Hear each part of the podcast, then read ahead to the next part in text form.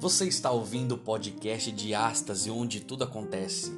Um podcast para provocar em você uma reflexão sobre os dilemas desta vida e como ter uma transformação verdadeira através de Cristo e adentrar as portas do reino. Então, coloque o seu fone, ligue sua caixa de som, aumente o volume e venha conosco refletir sobre a diástase, onde tudo acontece.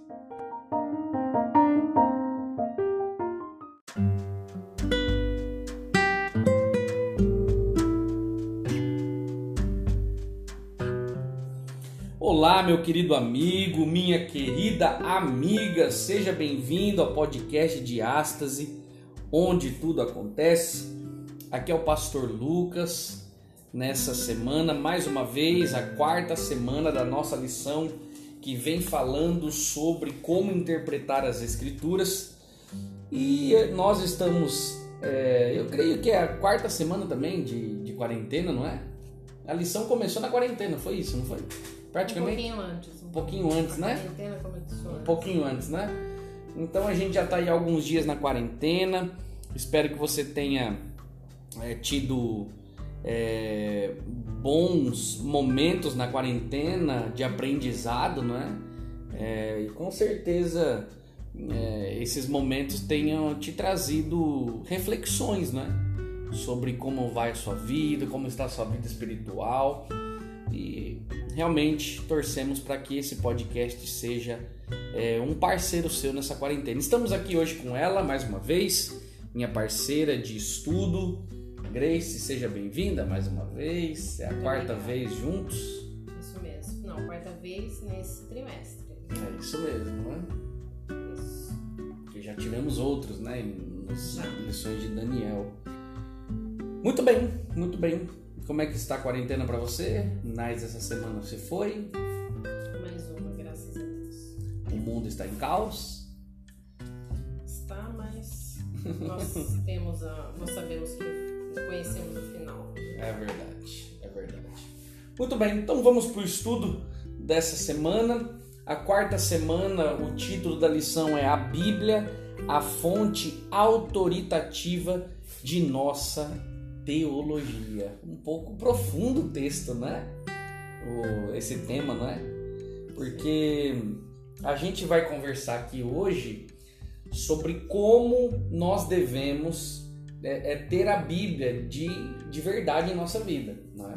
Ela tem que ser. Aí nós vamos comprovar que nós vivemos pela autoridade da palavra. E essa palavra é a Bíblia. Nós vamos aprender isso. Existem vários outros métodos que muitas pessoas usam por aí, mas nós vamos aqui ressaltar essa necessidade de estarmos conectados com o texto bíblico. Muito bem. Quer dizer algumas palavras introdutórias nesse momento?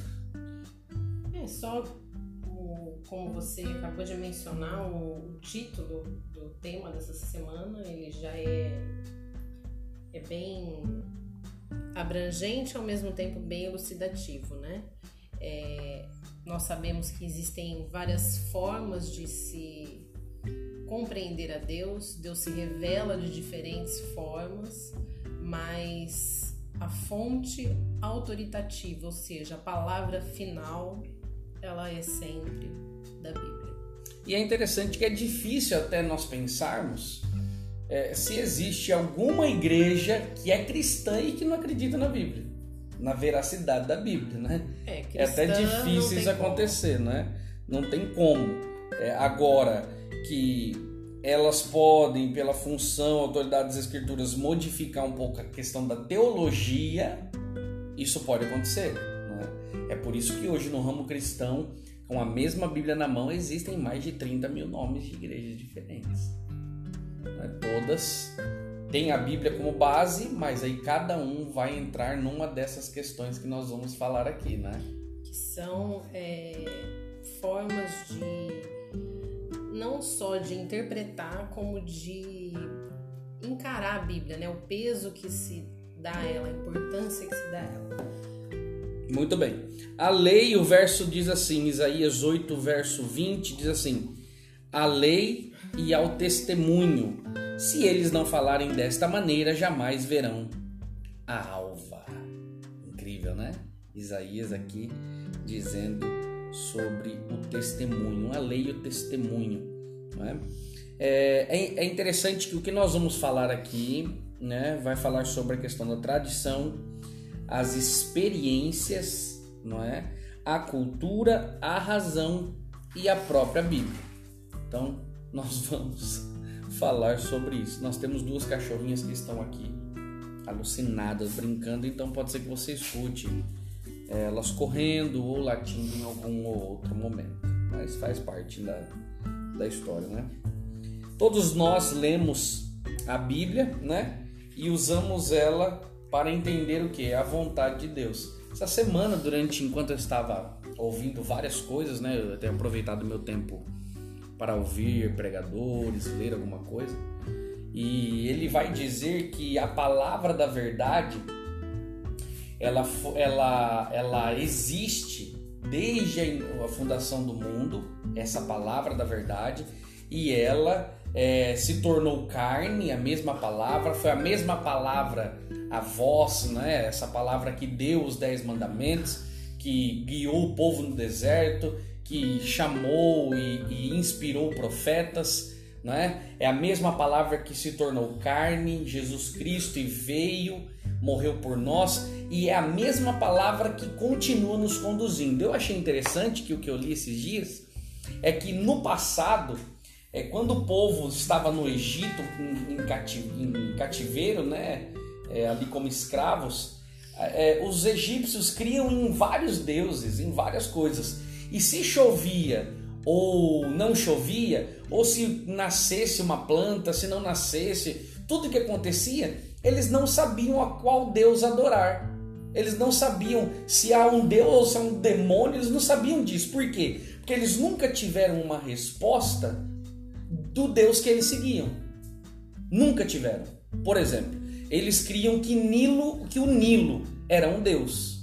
Por quê? Porque o rio passava pelo Egito, ali nas proximidades do Egito, e tudo ali era fértil. Então eles imaginavam que o rio era um deus para eles, mas nunca o Nilo disse nada para eles do que queria deles. E quando o povo então em liberdade agora sai do Egito, isso eu achei interessantíssimo.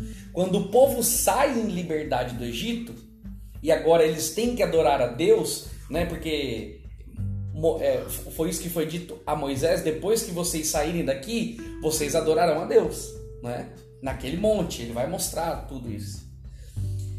Quando Deus dá os dez mandamentos, Deus está dizendo literalmente qual é a vontade dele para o homem. E isso é lindo, porque as outras divindades né, que criam que existia não se comunicava com o ser humano. Então Deus começa, aquela palavra da verdade, começa a se comunicar com, com o ser humano e dá a lei para eles em liberdade, porque era uma lei da liberdade. Tiago vai falar isso, né? Que é lei, é lei de liberdade.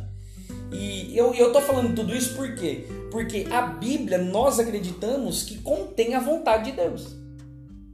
Ela contém a vontade de Deus. Tanto que em Mateus capítulo 7, verso 21 vai dizer assim, ó: "Nem todo que me diz Senhor, Senhor entrará no reino dos céus, mas aquele que faz o quê?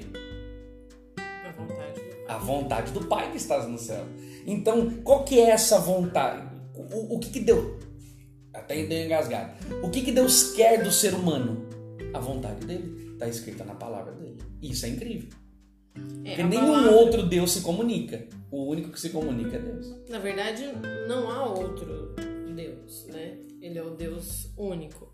Mas aqueles que creem haver outros deuses, eles é, interpretam a comunicação desses deuses de forma subjetiva, como você citou o exemplo aí dos egípcios. Eles viam na, na fertilidade que o Nilo trazia para eles é, aquilo como sendo uma, uma dádiva e aquele sendo o único Deus. Na verdade, o, o Nilo era e é uma dádiva de Deus, mas não é um Deus em si mesmo. E a Bíblia, ela tem esse diferencial, porque ela é a palavra explícita de Deus. É, embora ele se, se mostre de diferentes outras formas, é, mas é através da palavra escrita da Bíblia que ele explicita a sua vontade. É por isso que é, o título diz né, que é a, a é, autoridade maior. Muito bem. Essa palavra autoridade, né, que é no português, né, ela é derivada do latim, que é a palavra autoritas, que se refere a uma reputação de pessoas e sua capacidade de exercer uma influência. A autoridade, ela deriva do reconhecimento da excelência superior de alguém em uma determinada esfera. Assim, quando a gente fala sobre autoridade das escrituras, tem que ficar claro isso, expressamos a ideia de que a Bíblia tem o direito superior de ser regra de fé e prática do cristão. É, demanda obediência, determina e julga a validade e a correção de nossos ensinos e conduta. Então, a, a Bíblia nós temos como uma verdade. Agora, um problema que a gente pode ter os dois lados, o problema e não problema, é a tradição. Porque você vai encontrar versos na Bíblia, ali mesmo em, em 2 Coríntios 11, verso 2, é, e em 2 Tessalonicenses 3, verso 6, é, Paulo dizendo que ele tinha deixado uma tradição para eles seguirem, e que se eles saíssem dessa tradição, eles teriam problemas. Então a gente vê que Paulo comprova que até certo ponto a tradição é boa. Só que também existe o lado ruim da tradição. É, a, a, a tradição, é, a gente não tem como se desvencilhar dela. Nós somos seres sociais, ou seja, a gente é constituído pelo meio que nos cerca. É o lugar onde você nasce, o lugar onde você estuda, é, as pessoas com as quais você convive, tudo isso é, forma um ser humano.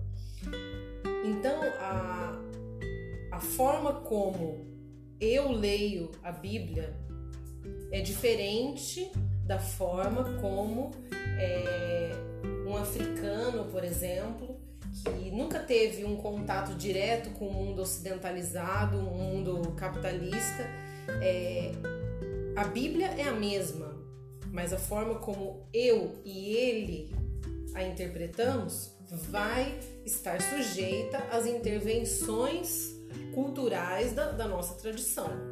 Agora, é, quando a tradição ela se torna nociva? Quando ela é, contraria aquilo que a própria palavra disse. Perfeitamente. É, no passado, nos tempos de Jesus, ele confrontou é, algumas práticas tradicionais que, na verdade, tinham desvirtuado o propósito dos seus ensinamentos. Por exemplo, a própria guarda do, do sábado, ela é, acabou sendo sobrecarregada de ritos que eram repetidos por tradição, por costume, mas é, eles já estavam completamente desvinculados do propósito maior. E é isso que Jesus é, resgata também, tanto com suas palavras como também com, com a sua prática. Então, a tradição, quando ela está longe dos mandamentos, ela invalida a palavra da verdade. Fica claro isso, não é? A tradição ela é boa em alguns momentos, mas a tradição não pode ultrapassar a autoridade da Bíblia. Quando isso acontece, é, a, a Bíblia tradição... mesmo trata isso como anátema. Foi o que Jesus veio fazer, que é o que você acabou de dizer. A tradição ela não pode ser maior do que é, o propósito por detrás dela. Então, é, quando a tradição ela toma esse lugar, aí ela passa a ser nociva. Muito bem. Além da tradição, tem a questão da experiência, Sim. não é? Que também pode ser positiva em algum momento, mas a premissa vai ser a mesma. É, é? a mesma, exatamente. Que Se ver- ela ultrapassa a autoridade da Bíblia, o problema é o que? Por exemplo, vamos voltar aqui só à tradição para a gente fazer um link para a experiência. Existem religiões hoje no Brasil e no mundo que infelizmente criam situações aonde eles colocam a Bíblia num segundo plano. Então, por exemplo, a Bíblia que nós estamos falando e, e a lei de Deus que nós citamos no início, até eu contei a historinha para vocês, a lei diz que existe um dia de guarda, um dia santo. Só que existe uma religião que nós conhecemos muito bem que diz que na semana da Páscoa existe uma sexta-feira que é santa. Isso é o que? É bíblico? Não, é uma tradição. E isso, para esses religiosos, está acima do que a Bíblia está dizendo. E Exatamente. quando isso acontece, ela invalida a palavra da verdade. Ela invalida. Eu eu quero citar um exemplo bem. é, um exemplo bem corriqueiro. É, por exemplo, como adventistas do sétimo dia, nós tradicionalmente vamos aos cultos pela manhã de sábado, às 9 horas da manhã, os nossos cultos têm início. Nós é, utilizamos roupas sociais quando nós vamos à, à igreja. Tradicionalmente nós agimos assim. Não existe um, um mandamento é, que nos obrigue ou nos mande agir dessa forma. E Só aí que essa entra a questão da cultura, que nós vamos falar depois. Só que essa, essa nossa tradição, ela não fere o princípio maior, que é a observância do sábado. Então não há problema de nós é, tradicionalmente termos os nossos cultos às nove da manhã do sábado, porque nós estamos em concordância com o A mandamento. base é a Bíblia. Como o texto mesmo diz, a Bíblia é a base autoritativa. É a Bíblia quem dita o que deve ser feito ou não. Por quê? Porque ela é a palavra da verdade. Então, todo mundo, to- todos nós temos experiências. Só que quando isso ultrapassa a Bíblia, nós também vamos ter problemas, né? Biblicamente, a experiência precisa ter sua é, sua esfera apropriada. Deve ser influenciada, moldada e interpretada pelas Escrituras. Se não for assim, teremos problemas. Sim, é, hoje nós vivemos uma, uma era em que há muitas religiões que é, dão um grande valor às experiências, experiências sensoriais, experiências de ah, eu ouvi, Deus falou comigo, Deus me revelou e assim por diante. E de fato ele se revela. é, o problema, mais uma vez, é quando essas experiências elas não estão em conformidade com a revelação explícita dele na sua palavra. Muito bem.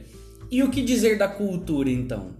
Porque se a tradição tem problema quando ultrapassa a Bíblia, se as experiências humanas trazem problemas no que diz respeito à autoridade da Bíblia, o que então dizer da cultura? Não é?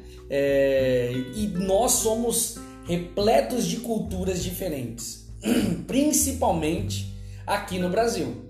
Tem diversas culturas. Eu mesmo tenho uma cultura, vim para para esse relacionamento que nós temos, esse casamento com uma cultura, e você veio com outra, Sim. não é?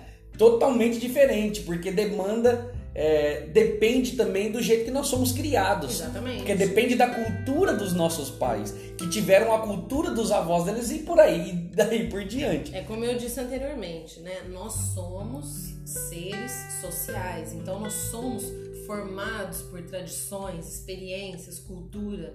Tudo isso nos forma e ela, tudo isso é importante. Tudo isso tem tem o seu valor.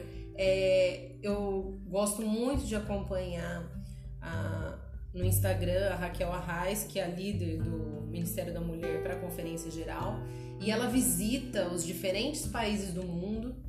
E, e é muito interessante de ver como a cultura é, ela influencia na, na vestimenta das pessoas, as pessoas adventistas do sétimo dia, ao redor do, do mundo, a, a liturgia dos cultos, a, a música que é entoada, tudo isso é influenciado pela cultura. Porém, eu vou ser bem, acho que repetitiva nesse nosso podcast, porque tudo se realmente se resume a isso. É, a tradição é importante, as experiências pessoais elas são importantes, é, a nossa cultura é importante, nós não temos como nos dissociar dela. Contudo, sempre a palavra está em primeiro lugar. Então, desde que não haja um, um choque, uma interferência, não há problema algum. Agora, a partir do momento que é, a, a, nossa cultura quer se sobrepor à palavra de Deus, aí existe um problema. Muito bem, muito bem. É, é claro que se a gente for levar para histórias bíblicas, eu, eu me lembrei ali do. eu me lembrei de Salomão porque Salomão, a Bíblia diz que ele teve várias mulheres, não é verdade? E pelo fato dele ter várias mulheres, é, ele era um homem sábio. Ele começou a se desviar do que a palavra dizia e se envolveu com as culturas das mulheres que ele teve.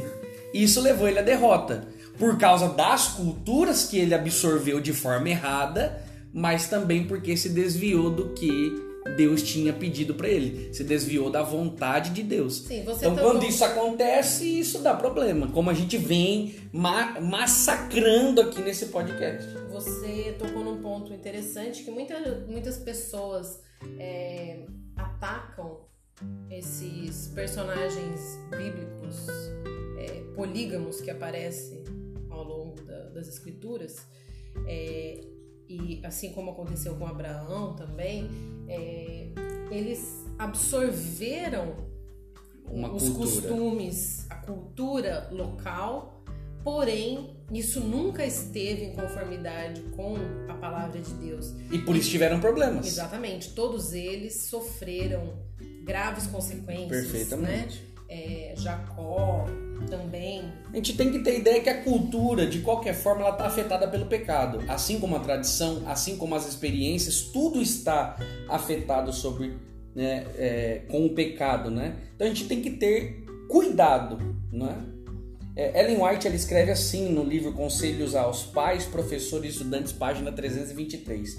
Os seguidores de Cristo devem se, se separar do mundo em princípios e interesses não devem, porém, se isolar do mundo, porque agora tem gente que vai pegar isso aqui e vai falar assim: não, agora eu tenho que fugir de todo mundo e, e vai deixar de lado. Não, não é isso. Ela continua dizendo: o Salvador se misturava constantemente com os homens, não para animar em qualquer coisa que não estivesse em harmonia com a vontade de Deus, mas para os elevar e enobrecer. É só você ver quando ele vai entrar na casa de Zaqueu. Qual que era a cultura de Zaqueu? O trabalho de Zaqueu. É, a, o próprio trabalho de Zaqueu passava por cima da, da vontade de Deus. É, que era oprimir o necessitado. Sim. Ele cobrava além do que necessitava. Sim. É. Então o que acontece? Quando Jesus vai à casa, tem até é, é pessoas na época que diziam como que Jesus como que Jesus está entrando na casa desse pecador, desse miserável?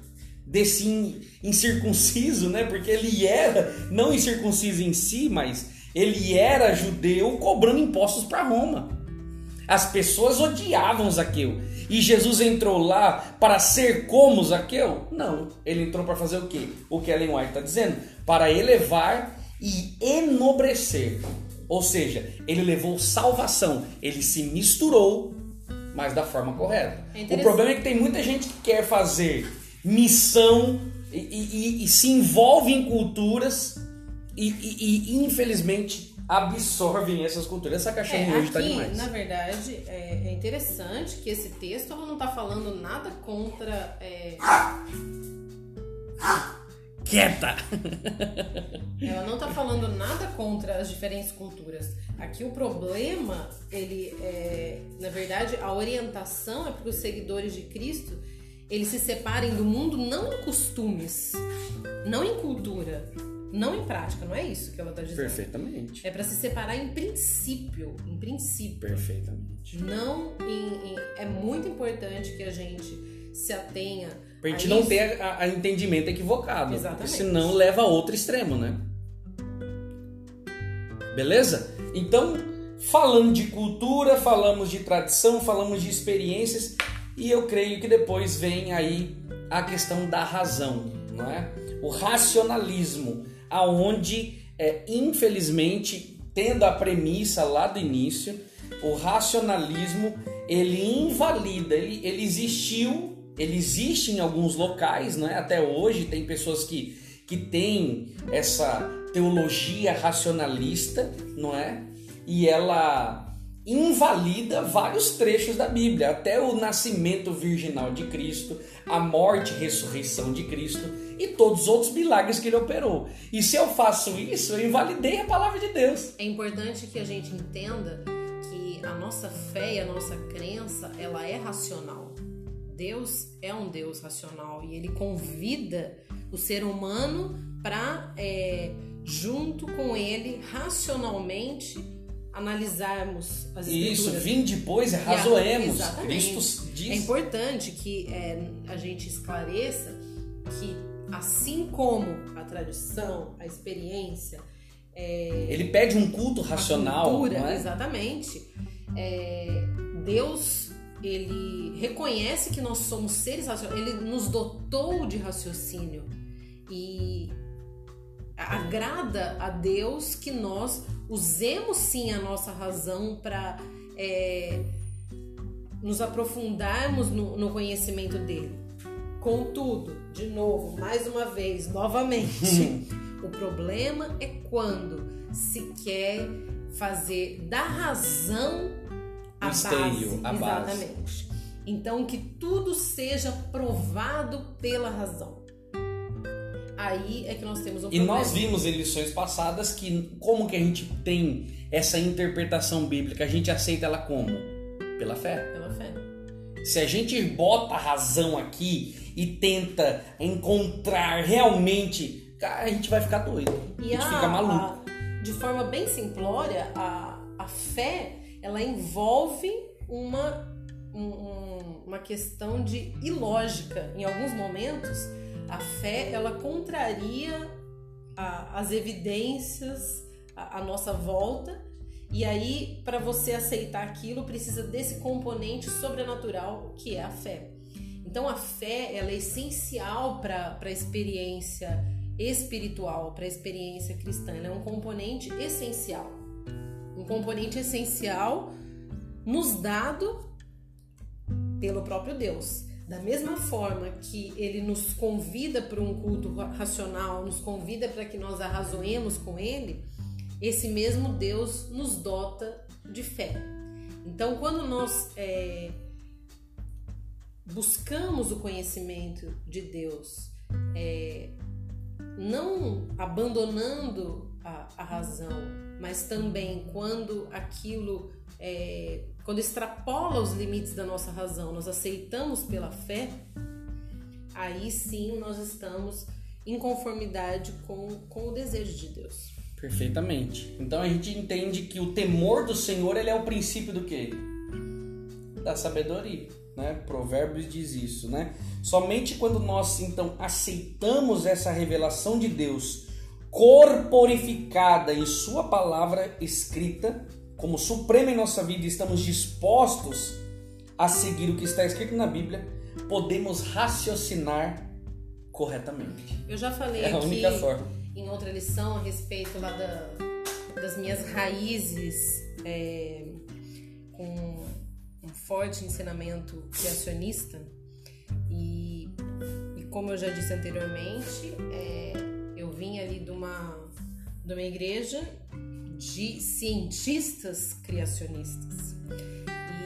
E, e nós já tivemos muitos grupos de, de estudo que incluíam inclusive a, a, a presença de agnósticos, de, de ateus, e eles se fascinavam ao perceber que quando você estuda a ciência, tendo por base a crença em Deus, tudo faz muito mais sentido. Porque é, a, a fé é o elo que falta para ligar todos os, os, elementos. E é extremamente é, encantador quando se pode aliar a ciência à fé. Perfeitamente. É... A gente entende então que tudo isso é, pode ser é, um ruído na nossa vida, na nossa caminhada cristã, se a Bíblia não estiver acima de tudo. Não é? É, tem um texto aqui em João capítulo 5, verso 46 e o verso 47, nas palavras de Jesus, ele diz assim: é, Porque de fato, porque se de fato cresceis em Moisés, também creríeis em mim, porquanto ele escreveu a meu respeito. Se, porém, não credes nos seus escritos, como crereis nas minhas palavras? O próprio Jesus faz essa alusão. Olha, Moisés, vocês é, é a Bíblia vai dizer que o, o, o, ser humano ele, ele erra, ele padece por falta de conhecimento. E quando Jesus ele aparece naqueles dias, o próprio Jesus é a promessa de que a lei e de que o um mundo melhor a, a, aconteceria, não é? Ele, Essa, é a, ele palavra, era a própria lei encarnada, a, palavra, palavra encarnada. Exatamente, a é? palavra é? encarnada.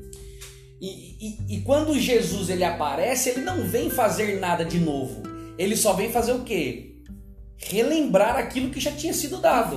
Na verdade, ele veio mostrar na prática como deveria ser feito. Muito mais do que relembrar com, com sermões e discursos, ele veio vivenciar perfeitamente o que, é, o que antes era só é, a palavra escrita transmitida pelos profetas. Ele veio e literalmente encarnou e por que, que eu estou dizendo isso? Porque na verdade é o seguinte: quando eu.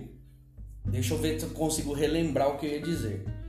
Cristo ele veio não para dar algo novo, ele veio para viver. Agora, quando Cristo chega, os, os mais aprofundados na palavra, os que mais conheciam a palavra, não acreditaram em Jesus.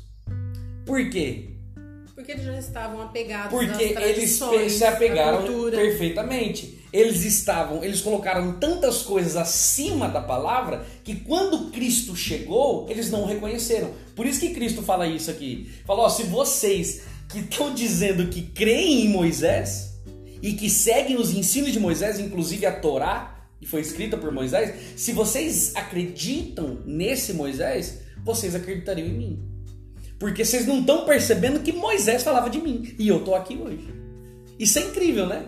De ver como na prática isso aconteceu quando o próprio Cristo estava aqui. Eles viam Jesus, a Bíblia falava de Jesus, os profetas falavam, Moisés falava, mas quando Jesus apareceu eles não reconheceram. Por quê? Porque eles colocaram experiências, tradições, cultura, tudo em cima da palavra de Deus que eles tinham na época, não é a Bíblia como nós temos hoje, mas eles tinham os livros de forma separada, né? Ellen são... White, deixa eu só ler o texto, você finaliza, diz assim, ó: Por meio das escrituras, o Espírito Santo fala a mente e grava verdades aonde? No coração. Assim expõe o erro, expulsando-o do coração. E é pelo Espírito da verdade, agindo pela palavra de Deus, que Cristo submete-se que Cristo submete a si seu povo escolhido. Então, olha que interessante, né? É, é, ela diz que o Espírito da Verdade, guiado por Deus, através de Cristo, traz uma transformação ao ser humano. Isso é lindo, porque mostra a trindade toda envolvida na restabele... É, no restabelecimento do ser humano à vontade de Deus. E, é interessante que assim, é, os elementos que nós citamos anteriormente, que é, a interpretação bíblica é subjugada por alguns à tradição, à razão, aos, às experiências, é, à cultura, facilmente nós encontramos aí na, na cristandade quem é, concorde com tudo isso. Realmente não podemos nos amoldar à cultura, não podemos nos, é, nos curvar à tradição, etc. O próprio Mas Paulo vai dizer: não vos conformeis com este mundo, né? Mas transformai-vos.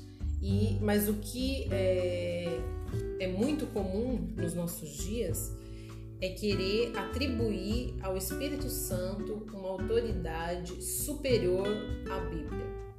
É, na verdade, que fique claro, o que é, intitulam ser a ação do Espírito Santo. E é isso que, que Ellen White está comentando. É, dizer que o Espírito Santo revelou algo que extrapola aquilo que as Escrituras é, revelam ou ainda a, a, que o Espírito Santo revelou algo que contraria o que a, a Escritura diz. É, contudo, a gente precisa é, deixar bastante claro que o, Espírito Santo ele nos motiva e nos abre o entendimento para compreendermos a palavra e não um novo entendimento, algo que esteja além daquilo que a própria Bíblia já nos revelou. Muito bom. E só para finalizar aqui, é, se nós fizéssemos uma revisão cuidadosa das Escrituras, é, elas mostram que os escritores bíblicos a consideravam como autoritativa. Ó. Eles viam como palavra de Deus na forma escrita. Anota aí, ó. Para os apóstolos, para o apóstolo Paulo, as escrituras eram oráculos de Deus. Romanos 3, verso 2. Por essa razão, eles chamavam a, a, a essa, essa questão é, de esses livros de as Sagradas Escrituras. Romanos 1, verso 2. Para Jesus, as Escrituras eram a palavra de Deus que não podia ser anulada. João 10, verso 35. Ele repudiou as tentações do inimigo de forma decisiva com a palavra está escrito, Mateus 4, verso 4, verso 7, verso 10. E com base em todas as escrituras ele explicou o que constava a respeito de si mesmo em Lucas 24, verso 27. Ou seja, para Cristo, o Antigo Testamento era verdadeiro, tendo atribuído autoridade suprema e inquestionável às escrituras hebraicas. Então a Bíblia, ela permanece para sempre, Isaías 40, verso 8, é a verdade, João 17, verso 17, é viva e eficaz, Hebreus 4, 12, e não pode ser anulada, João 10, verso 35. Uau! Muito texto, não dá para ler todos, gente. Eu desci a metralhadora dos textos bíblicos aqui, só para que fique gravado e você ouça, pesquise, pause, leia, para você ter a certeza de que nada sobrepõe a autoridade da Bíblia e o próprio Espírito Santo que inspirou os escritores está à nossa disposição para inspirar a nossa mente, para que possamos ter como fonte autoritativa não só da nossa religião, mas da nossa vida inteira. Exatamente. Quer dizer mais alguma coisa? É vou repetir, então, já que eu repeti muitas vezes, vou repetir a última vez. A repetição é a mãe da, do aprendizado, né? É eu um acho que é isso. com certeza. é, é uma das chaves para o aprendizado. Jesus mesmo é, usava de muitas repetições, Ellen White. Então repita, era, por favor.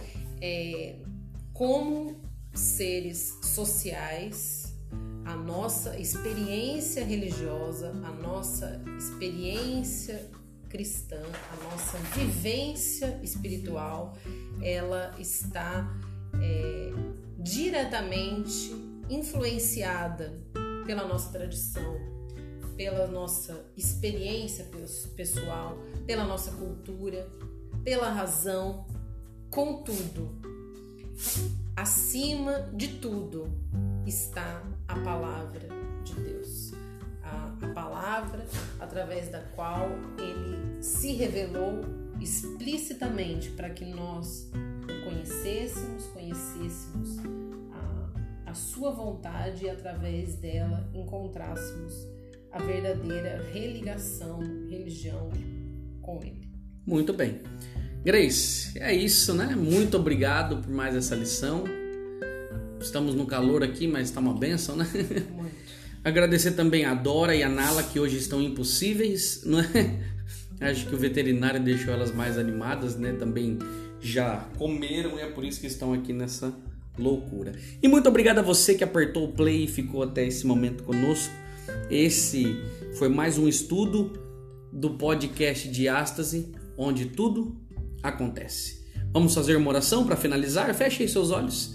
Querido Deus, que possamos aceitar, ó Pai, a tua palavra como fonte autoritativa não só da nossa religião, da nossa teologia, mas da nossa vida toda. Nós oramos em nome de Jesus.